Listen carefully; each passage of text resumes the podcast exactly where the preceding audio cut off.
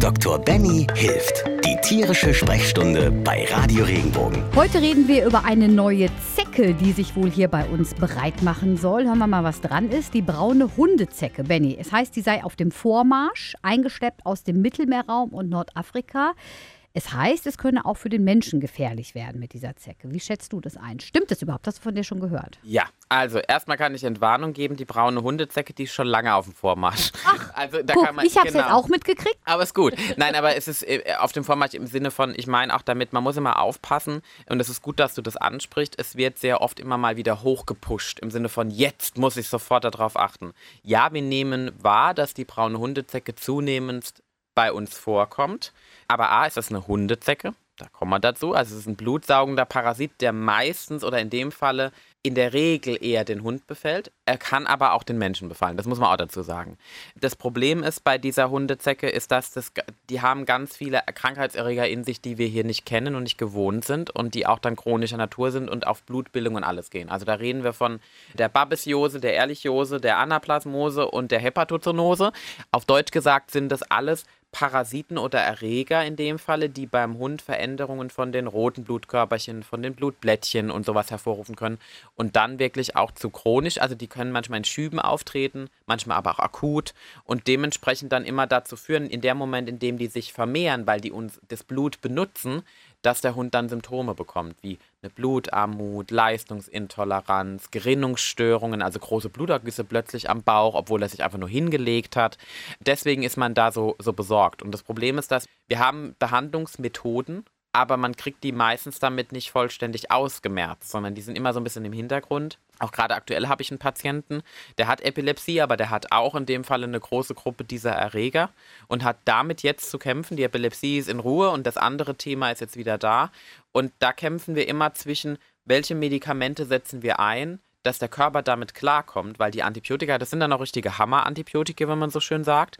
Die sind für den Körper nicht nur einfach, die können epileptische Krampfanfälle hervorrufen, die gehen auf die Leber, die gehen auf die Niere, die müssen gut verarbeitet werden und man muss das ja mal für vier Wochen zum Beispiel mal durchziehen. Meistens mindestens zwei, dann vier, dann muss man es kombinieren und deswegen ist da auch so die Sorge und das Problem ist natürlich, dass sich dieser Parasit auch in dem Moment, in dem es bei uns wärmer wird, immer schneller bei uns auch verbreitet. Wir haben ja schon mal einen Podcast gemacht über Zecken. Genau. Mit äh, ganz vielen ähm, ja, hilfreichen Tipps. Wie man's vermeidet und, noch. So genau, was man noch alles machen kann. Das Thema würde ich deshalb jetzt in diesem Podcast nicht aufmachen, weil wir das halt schon groß äh, behandelt haben vor Ja. einiger Zeit. Eine Sache aber vielleicht doch noch ganz kurz, weil es sich mir jetzt einfach aufdrängt. Ähm, schützen kann ich mich ja im Prinzip davor nicht. Außer halt die typischen Sachen. es gibt keine Schutzmöglichkeiten im Sinne von, dass ich diese eine Zecke speziell ausklammer, sondern ich muss sie in den Topf schmeißen mit allen Zecken und muss halt im Prinzip darauf achten, okay, ich habe ein Halsband, ich habe bestimmte Produkte, um diese Zeckenprophylaxe zu betreiben. Ich kann die Variante gehen, dass ich alle Zecke in einem Döschen sammle, ne? also so mit Alkohol oder mit, mit Wachs übergossen. Und wirklich, wenn ich dann irgendwie Wochen, Monate danach das Gefühl habe, es könnte was sein, gehe ich mit den Zecken zum Tierarzt und sage, die Zecken hat er gehabt. Schauen Sie die mal oder ich fotografiere sie mir meinetwegen ab, dann habe ich sie auch. Weil die Hundezecke, die kann man schon auch von der normalen, vom gemeinen Holzblock oder sowas, kann man die zum Beispiel auch oder von der Auwaldzecke deutlich differenzieren. Dann könnte man da gucken und könnte dann gezielt untersuchen.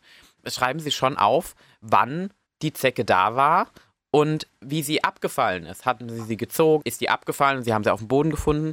Wir haben alle ein Smartphone, einfach mal kurz eine Notiz-App, weil wenn Wochen bis Monate danach plötzlich akute Schübe kommen von Sachen, die man nicht zuordnen kann, viel Hecheln, ähm, herumlaufen, Blutarmut, dann kann der Tierarzt schneller darauf kommen oder man sagt, okay, also Zeckentechnisch, der hat jetzt fünf Zecken in den letzten zwei Wochen gehabt und reagiert jetzt komisch, dann kommt man sofort zu dem Thema, nehmen wir mal eine ganze Charge Blut ab und gucken mal, ob die da sind und könnte schneller agieren. Jetzt äh, die braune Hundezecke, eingeschleppt aus dem Mittelmeerraum, Nordafrika. Hat das jetzt was mit Klimaerwärmung zu tun oder sind das so normale Vorgänge in der, in der Tiermedizin? Also Richtig, also sowohl als auch. Also Klimaerwärmung macht man jetzt nicht für alles verantwortlich.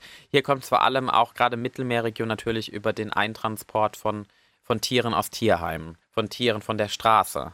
Das heißt, die werden natürlich auch schon kontrolliert und die werden in der Regel auch kastriert, die müssen gechippt werden. Es gibt gewisse Richtlinien. Nicht jedes Tier wird, bevor es kommt, gef äh, gefilzt. Also natürlich untersucht, aber jetzt nicht bis ins kleinste Detail gefilzt. Und dementsprechend ist die Wahrscheinlichkeit, wenn da nur kleine Nymphen da sind, die sich dann hier weiterentwickeln, dann haben wir im Prinzip, das ist das Gleiche, wie wenn ich im Prinzip die nette afrikanische Wildschnecke da aussetze oder die, den Ochsenfrosch. Ich habe Tiere, die hier nicht hingehören, mit in eine Region gebracht und dort habe ich dann halt Effekte, die vorher nicht da waren. Und deswegen sind auch unsere Tiere nicht darauf vorbereitet. Und deshalb ist es umso wichtiger, fand ich einen super Tipp von dir, dass man sich wirklich diese Zecken abfotografiert, aufschreibt oder sogar ähm, in bestimmte Lösungen macht, ne? dass man die notfalls da hätte. Dokumentation, das A und O. Da spricht der Tierarzt. Wenn dir der Podcast gefallen hat, bewerte ihn bitte auf iTunes und schreib vielleicht einen Kommentar. Das hilft uns sichtbarer zu sein und den Podcast bekannter zu machen. Dankeschön.